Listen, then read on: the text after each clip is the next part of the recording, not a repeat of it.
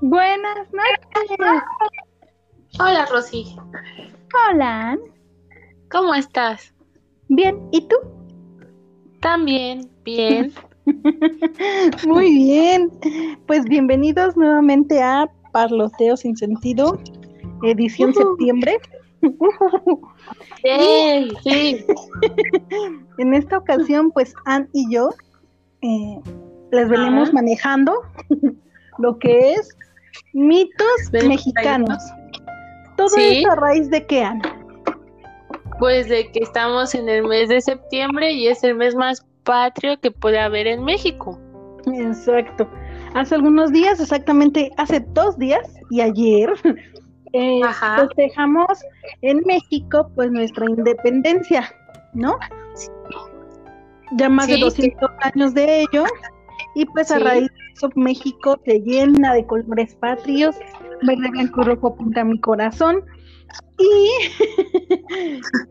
es por eso que nosotros veces nos subimos al tren del patriotismo mexicano y les vamos a hablar sobre mitos más conocidos acá en nuestro país.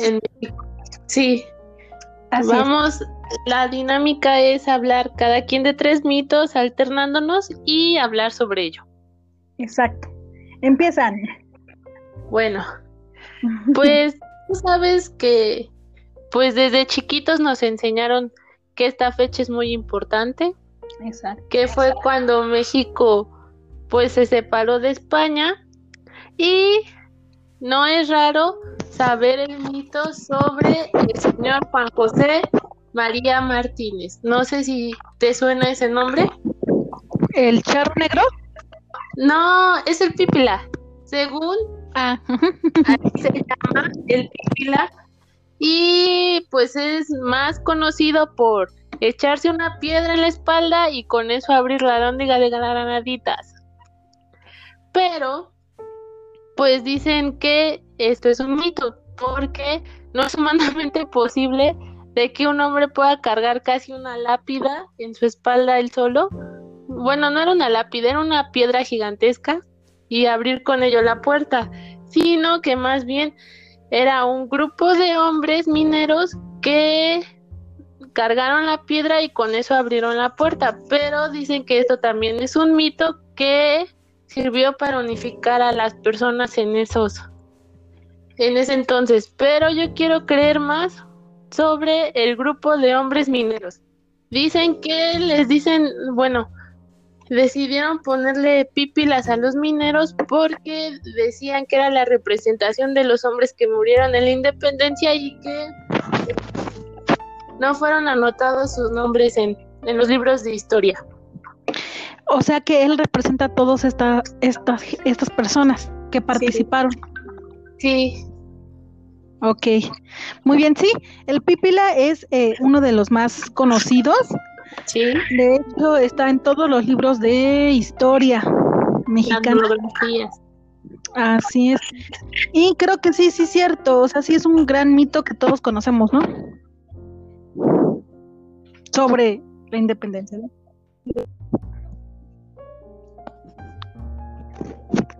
que cargó una gran piedra, pero pues no es así.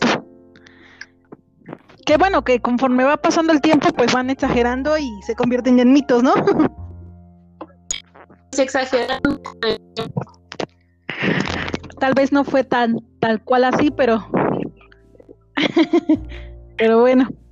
Muy bien. Sí, ¿Algo más que quieras agregar de este mito? no, nada más. Muy bien. Eh, ah, bueno, sigo yo. Sí, ¿Sobre la independencia de México o eh, de género? lo que quieras.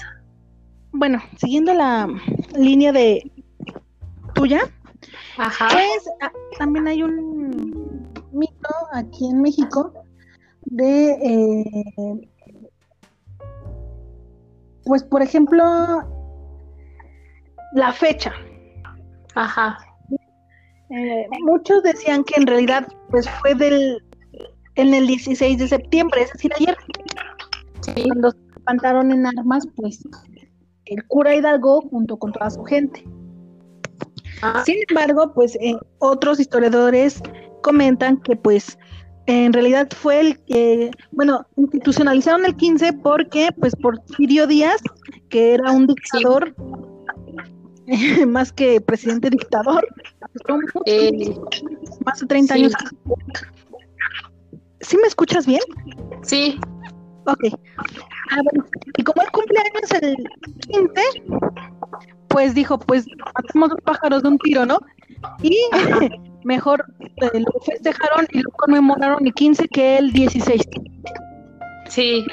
Entonces, eh, está ahí en, qué pasó, si es el 15, el 16, y para no meternos e inmiscuirnos en situaciones, pues México tomó los dos días. sí, se dan los dos días. Pues, ¿por qué no, no? Sí. Así que eh, es otro mito, ¿no? Por ejemplo. Sí, que si vemos en otros, bueno, más en Estados Unidos, no sé por qué celebran más el 5 de febrero que el Día de la Independencia. Creo que hay una serie que se llama Arrested Development, Ajá. donde sale Michael Cera, pero era muy chiquito, ¿eh? Hasta estaba cachetón. ¡Ay! Se le veían sus cachetitos rosas. bueno, eh, y ahí su, su abuela, que es una, que es mala, de esa serie es genial, o sea, es sigue mucho la dinámica de community, o sea, sí, mucho. Entonces, su abuela es mala.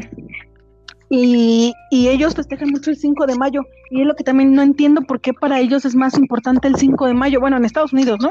Ajá. Y lo relacionan mucho con México. Cuando nosotros, pues creo que el 5 de mayo nos los pasamos por los tanates. Lo que es el 15 y 16 de septiembre. Y el 20 de noviembre es como lo... Lo más emblemático. Lo más emblemático para México. Que yo me acuerdo que cuando iba en la primaria había puentes para todo. Que el día de la raza, el día de la constitución, el, de las Naciones Unidas. el día de la primavera porque estaba como Juárez. Ay, en serio esa primaria era genial, pero ahora nada más también poquitos puentes, pero en fin. Y que eh, no sé si ustedes han podido ver el meme en donde está. Un niño conjuntó las dos fechas en su cuaderno y puso feliz día de feliz nacimiento de Benito Juárez y e inicio de la primavera y pone la cara de Benito Juárez y el cuerpo de una abeja.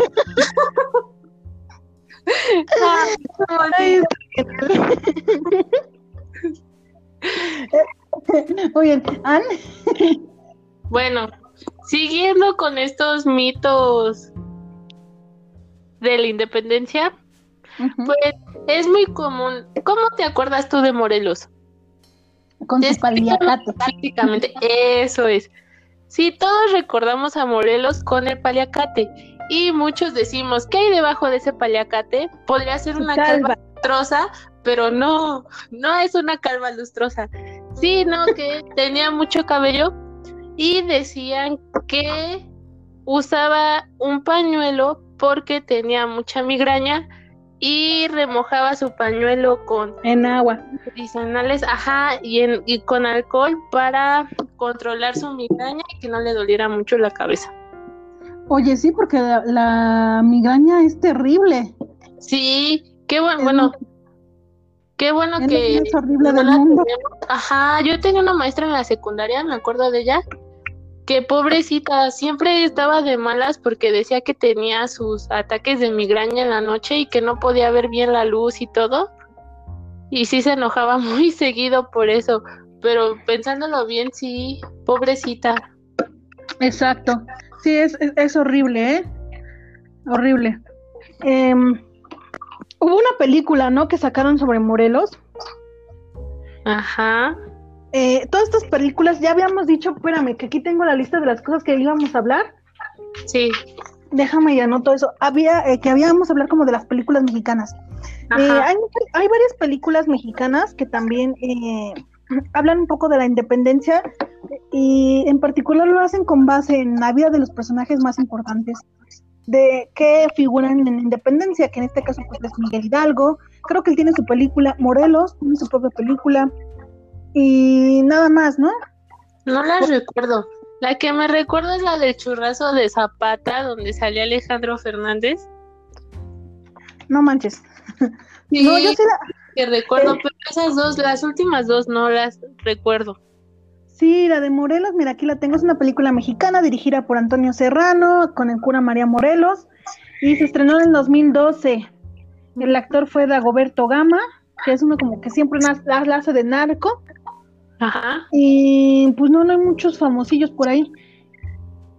Pero eh, sí, sí, sí me acuerdo que salió esa película, la tuve que comprar. Si ustedes quieren verla, está en Cinepolis Click.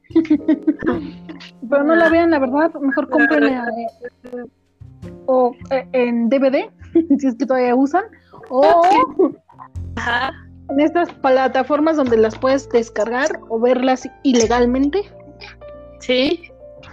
Porque pues no vale la pena, ¿no? Y luego la otra, la de Hidalgo, la historia jamás contada, del 2010, o sea, dos años antes. Y eh, Ana de la Reguera, Damián Bichir, que era el cura, Cecilia Suárez, o sea, había más famosillo. Ajá. Entonces, de ellos eh, están estas dos películas, por si quieren pues darle una checada, la verdad no vale la pena. Yo creo que no hay películas que ejemplifiquen lo que realmente significó, o al menos lo que a mí me emocionaba leer en los libros de texto, ¿no? El levantamiento, previamente como el, el, todo esta planeación a escondidas, mm, todo, todo muy secreto, eh, José Ortiz de Domínguez, El Grito, o sea, todo eso eh, a mí me emocionaba. Pues sí, a quién no me iba a emocionar, pero como que las películas no agarraron esa ese toque de emoción. Y pues yo creo que mejor en vez de ver esas películas que como tú dices no están avaladas por ti y no son buenas, pues mejor o leanse una monografía si aún existe, que todavía las monografías, o si no, lean el Jorge los pasos que hablan sobre la revolución.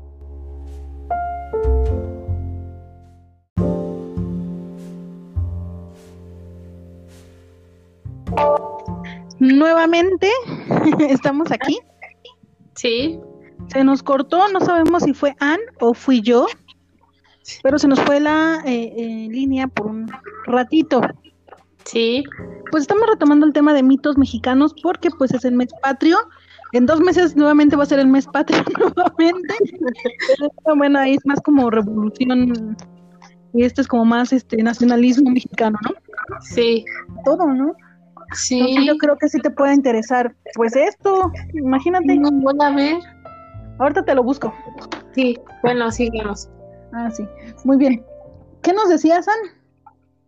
Que en qué parte me ah sí que si no quieren ver esa película porque no está avalada por ti pues mejor lean una monografía si es que aún existen en las tienditas bueno papelerías o mejor lean los libros bueno el libro de Jorge a Los Pasos de López que habla sobre la independencia de una manera muy irreverente y que la verdad te entretiene mucho y nos habla sobre la historia de México. Si queremos ver ficción, mejor la leemos y nos divierte más. ¿Los pasos de qué? De López. De Ibargüengoitia, ¿no? Sí.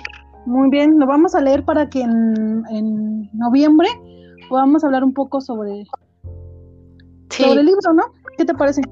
Sí, muy bien. Muy bien. Entonces, el siguiente, ¿a quién le toca a ti o a mí? A ti. Ah, muy bien. Em, ya cambiando de tema. Ajá. Había otra que eh, sobre los nahuales. Ajá. Muy bien, esa también eh, en todos los estados de la República Mexicana.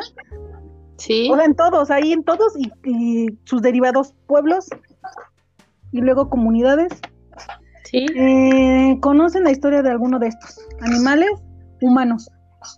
Ajá. De hecho, hace poco en Facebook, en una página de una comunidad de guerrero, sí. Eh, habían subido un video de un sujeto que según era un nahual. Temo que sea una persona eh, con discapacidad mental y lo encerraron en una jaula. Porque ellos decían que, o sea, así de fuerte ese es de mito, sí como se darán cuenta, sigue y perdura por muchos años Ajá. y este sigue muy presente. Sí. Y eso da como resultado, pues, eh, esta, este mito, que bueno, pues, ¿qué son, no? Se supone que son unos brujos Ajá. o personas que tienen la cualidad de convertirse en animales. Tecolotes, búhos, coyotes, jaguares, perros, gatos, Sí. guajolotes. Llegó el pavo. Es lo que pensé. Ajá. Eso pensé. Y que bueno, em, como les repito, está presente que circulan videos, ustedes pueden buscar nahuales. Y Sí. se este, la idea de lo presente e importante que es- son estos animales. Se supone que, bueno, pues que esta palabra viene del náhuatl, ¿no? Ajá. Y, y, pues se refiere a que también en algunos casos son buenos. Había escuchado una vez que, bueno, pues protegen a la comunidad, a la gente. Y en algunos casos, pues sí hacen el mal, roban niños, roban animales. No sé, ¿tú qué has escuchado sobre esto? Pues no he escuchado más sobre los nahuales, escuché más sobre las brujas. No sé si te acuerdas que si, según veías tres bolas de fuego eran brujas y que, y Así que si los veías de lejos es porque en realidad estaban muy cerca de ti. Y mi papá me contó que cuando él era niño, pues igual sucedió lo mismo que el video, ¿no? Que Ajá. pero que tenían encerrada una viejita en una jaula y decían que era una bruja que la habían visto transformarse de creo que de pájaro y pues la agarraron porque se quería llevar a alguien y que Cha se convierte en viejita y era una bruja y la tenían encerrada en una jaula y que cobraban para verla, pero pues sí son como que mitos muy muy mexicanos, no sé si en otros países sean igual, pero sí. Sí, eh, tuve la oportunidad de platicar con varias personas y luego otras personas, pues por ejemplo, de- le cambian el nombre, pero la, pues la esencia de lo que es como que se convierte en animal, la Ajá. tiene, ¿no? En, en Nayarit, Campeche, eh, Sí. o en otros lados le llaman aluche, tu Ah, aluche, ¿no? Ajá. Los sí. aluches también, que agu- aguas con el aluche porque pues te lleva. Ajá, que antes era, me recuerda la lucha, que antes era qué monito, pero antes de pasarse a qué monito así se llamaba, Aluche. Ya lo siento. que bueno, también eso va relacionado con otros, que es los chaneques, ¿no? Ajá, Pero que porque son chiquitos, sí, todo esto, ¿no? Están, presen- están muy presentes como en, el, en, en las zonas como costeras, Veracruz, Yucatán, Campeche, ¿no?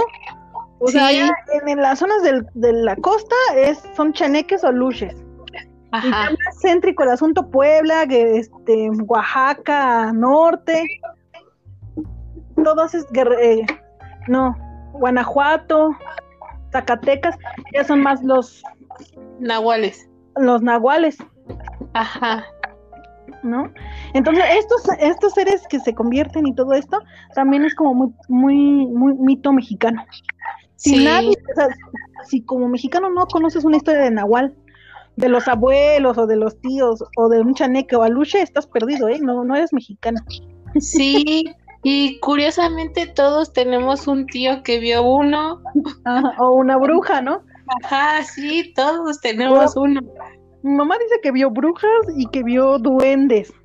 Sí, eso es, eso es verdad. Dicen que mi tío de chiquito ¿Ves? tenían un árbol y habían duendes y que jugaba con los duendes y que un día quisieron, pues le dijo a mi abuelita y un día, pues mi abuelita toda asustada quiso bendecir la casa y que ese mismo día querían matar a mi tío los duendes, que, ajá, que lo tiraron de un árbol hasta eso. No sé si sea verdad, pero pues dicen que es verdad. ¿Ya ves? Hay varios tíos de testigos que lo vieron en el piso y que todo eso. Entonces, pues, uno mejor con la mente abierta, ¿no? y etcétera. Ay, babosa, me hiciste sentir como la de el de fragmentado. El que cambia de personalidades que siempre dice y etcétera. Este Bueno, ya, sigamos. Ese era el punto. Babosa. Exacto, o sea, este mito es puta, o sea, el de los comunes. Así que chamacos, aguas con los aluches, aluches, se los llevan. y Anne regresan con su familia. Anne y el tío de Anne lo corrobora y mi mamá también, ¿eh? Oigan. Ah, no, es cualquier cosa. No, no, no, o sea, esto con respeto. Le dicen que ven a alguien chiquito aguas porque es un duende. No, soy yo. no te dijeron que, no sé si saben la existencia de que hay un museo, bueno, sí, un museo de, de los duendes. No. Ajá, hay un museo de los duendes y dicen que si según vas y le caes muy bien un duende, te lo traes a tu casa y te y te hace travesuras. Ay, yo qué chingados quiero que me hagan travesuras. Pues sí, mejor no vayan a ese museo, no se traigan un duende. No, por favor, no lo hagan, sí me dan miedo. Bueno, ah. bueno, pues ahora seguimos con otro mito y no sé si a ti te lo contaron, pero dicen que, bueno, este es más del Día de Muertos. Me lo contaron en el pueblo de mi papá que dicen que una señora, dicen que según es verdad, pero lo hizo una señora de, uh, que ni sabe si existió o no existió esa señora, pero dice un tío del primo de un amigo que había una señora que no creía en el Día de Muertos y les decían que pues los muertos sí pasaban por las calles, iban a las casas y todo. Entonces dicen que esa señora dijo, no, pues yo no creo en el Día de Muertos, ¿no? Ni en todas esas cosas. Y le dijo un señor, un brujo, le dijo, mire, ve que a los perritos le salen como lagañas que son secas. ¿Sí has visto? Ajá, sí. Dicen que los perros son muy perceptivos a ver, pues, todo ese tipo de cosas. Entonces le dijo a la señora que sí, le cortaba las lagañas a un perro y se las ponía ella en los ojos, iba a poder ver. Entonces, ¿qué lo hizo? Y pues ella misma se vio en esa procesión. Fin de la historia. Sí, la verdad es que eh, los perros también son como elementos muy importantes para el mexicano. O sea, aquí ya viene también al, tema otro de los mitos que ahorita les contaré. Pero en este caso, ajá, de hecho, e, es, tan presente también ese mito que en varias localidades o comunidades todavía se puede eh, llegar a utilizar la lagaña del perro para curar cosas, ¿eh? Yo no sabía. Sí. Bueno, por eso. Ajá. a ese grado eh, sigue presente ese mito. Eh, siguen utilizando, le siguen quitando las lagañitas a los perros y se las untan en los ojos para pues poder ver o cuando tienes como una perrilla, cosas así. Yo creo que es más infeccioso, ¿no? Sí, de hecho a mí me dijeron que las perrillas salían cuando veías a dos perros coger. sí, pero también pues de la nada, ¿no? ¿O no? no sé, pero sí, sí, cierto. Es, cierto. Yo también corroboro, doy fe y legalidad a ese mito. Wow. bueno, pero aparte es como dices, ¿no? Pues es muy simbólico ese animalito en nuestra sociedad y más en la antigüedad porque dicen que bueno, ese es el Xoloscuincle, pero yo creo que todos los perros que según te pasan al, al inframundo y siempre están contigo en ese viaje para que llegues con bien. Exacto, ese era el que yo iba a decir. Ay, los, bueno, en el, el, siguiente mito, Rosy. Aunado que dijo Anne la, la caña del perro, pues bueno, eh, nosotros somos, eh, tenemos perros originarios de México, Uno de ellos es el Xoloscuincle, que es un perro, eh, si no lo conocen, es un perro sin pelo, nada más muchos lunares, es negro, regularmente café o blanco, no hay más colores. blanco. Sí, mi amiga Alejandra tiene uno blanco con negro, con manchitas negras. Negro te lo paso. O negro con manchitas blancas, o negro con manchitas cafés. Y bueno, eh, son tan importantes estos perros que eh, significaban para varias eh, culturas mexicanas, una de esas la más importante que es la azteca. significaban tanto que decían que tienes que cuidar, que tenías que cuidar muy bien a tu perro porque él era el que te iba a permitir poder cruzar el Mictlán, ¿no? Que Mictlán significa el inframundo. Nosotros, pues bien, no éramos católicos porque no conocíamos ni de pedo ese, ese esta religión, pues creía que eh, al momento de que mueres, pues pasabas a, al otro mundo, pero en ese, ese eh, paso eh, de, la tierra a donde sea que vayas a estar, sí. Tenía que acompañar un perro, ¿no? Porque eran los únicos que podían cruzar como ese río de fuego y, y lava, ¿no?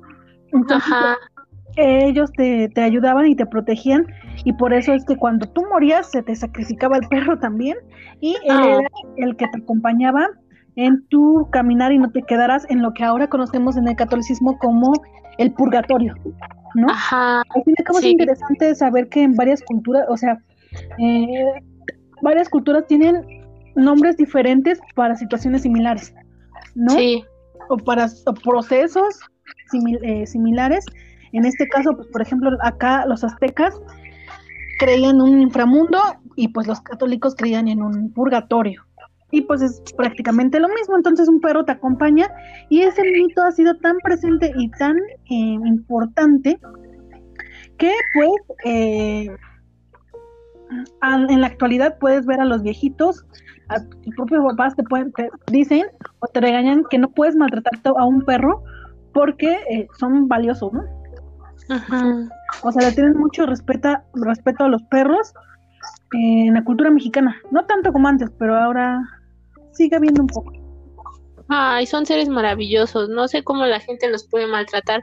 Pero sí, como dices, pues según yo sabía que el perro te guiaba al camino porque según ellos lo sabían y hacían que no te perdieras porque surgían como que tentaciones que te podían llevar a otro lugar y perderte ahí. Como dice, y había escuchado de que, bueno, según los cholo si creen mucho en eso, debe de ser un cholo todo, todo de un solo color, porque si quitas es porque ya ha cruzado a varias personas al otro lado. Ya se manchó demonios. sí, de hecho dicen que si eres muy creyente de eso, tiene que ser todo negro o de un solo color, porque si tiene lunares es que él ya ha viajado por el inframundo y ha regresado. Exacto. Entonces les recordamos que tengan perros de un solo color, por favor. no, no es cierto, no tengan perros del que sea y cuídenlo mucho porque ellos son los que los van a guiar. Definitivamente. no. ¿Ah?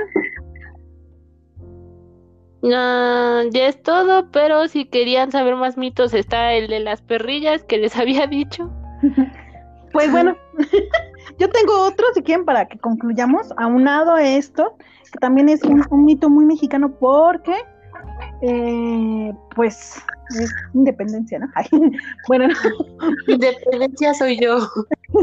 una de las, una de las eh, de los platillos mexicanos mm, comúnmente ah. comidos en estos tiempos, septiembre, noviembre, es el pozolito. Qué rico es el pozole. El pozole, para que no los conozcan, es porque están tontos. Pero es, es un platillo de maíz, en caldito rojo, verde o en blanco. Puede ser carne de puerco o de pollo. pollo. O le puedes poner chicharrón, algunos le echan champiñones en la casa de Toño hay hasta vegetariano con eh, setas y flor de calabaza. Flor de calabaza. Rico. Eh, eh, ya haces tu caldito y todo, y encima le pones tu lechuga. Ya, antojarnos la comida, ya lo hemos comido. pues dicen que este platillo viene eh, originalmente a raíz de una tradición que se hacía para los nómadas mexicanos. Es decir, había comunidades, tribus que no podían asentarse en un solo lugar porque pues se movían dependiendo pues de cosechas y de este, condiciones climatológicas. Entonces no podían quedar en un solo lugar, eran eh, nómadas. Entonces, cuando viajaban y se trasladaban, pues tenían que ir como, como lo más ligeros posible. Y en una de estas, pues se les morían sus familiares, ¿no? El papá, el abuelito, la mamá, el mismo perro. Y para darle eh, su sana sepultura, recordemos, no existía el catolicismo, en donde pues entierras al muerto y le pones tu cruz, ¿no? Entonces lo que ellos hacían era pues matar a esta persona, la, la cortaban en cachitos, la hervían y la hacían pozole. La juntaban con maíz y te comías a tu muerto. Pero al finalizar, ya solamente te quedabas con una parte, o sea, un hueso de tu muerto, que ya lo podías hacer en collar, lo podías usar en el cabello, lo podías usar como una herramienta, algo como una música, una herramienta para cazar, pero ya era algo simbólico, ¿no? De todo tu muertito, pues ya nada más te quedabas con lo que tenías en la pancita del pozole y tu huesito. Ajá. Entonces, eso es un mito de lo, eh, del original, original, pues, cómo se originó el pozole, ¿no? Por eso es que se acompañaba con maíz, porque recordemos que también el maíz era muy sagrado y eh, pues algo sagrado como maíz y algo sagrado como tu muerto, pues se conjuntaban y creaban este platillo para estas situaciones de pues de despedida y de duelo y de luto.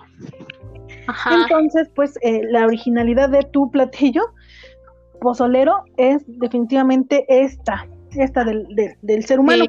Llegan los eh, españoles, no les gusta porque lo consideraban pues canibalismo, y pues sí es canibalismo, ¿no? Pero no, no en el sentido que como ellos lo veían, ¿no? Entonces eh, lo prohíben y pues los españoles introducen el puerco y pues sabe más riquito como un puerquito y de ahí para real, ¿no?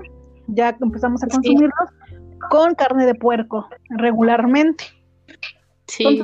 y eh, aunado a este, pues también viene el otro que eh, en las zonas de la Huasteca, pues también hay otro platillo que se llama pues, el...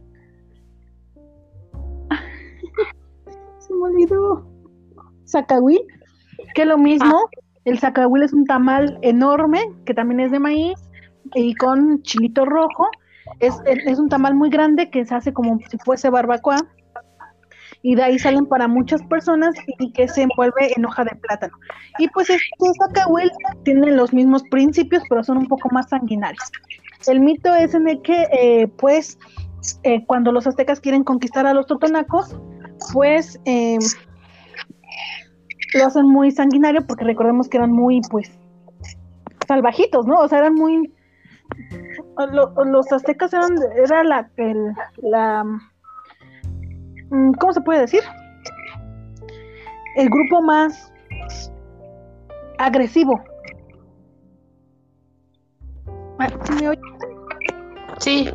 Ah, muy bien, muy bien. Entonces, eh, cuando van a conquistar a los totonacos, pues ellos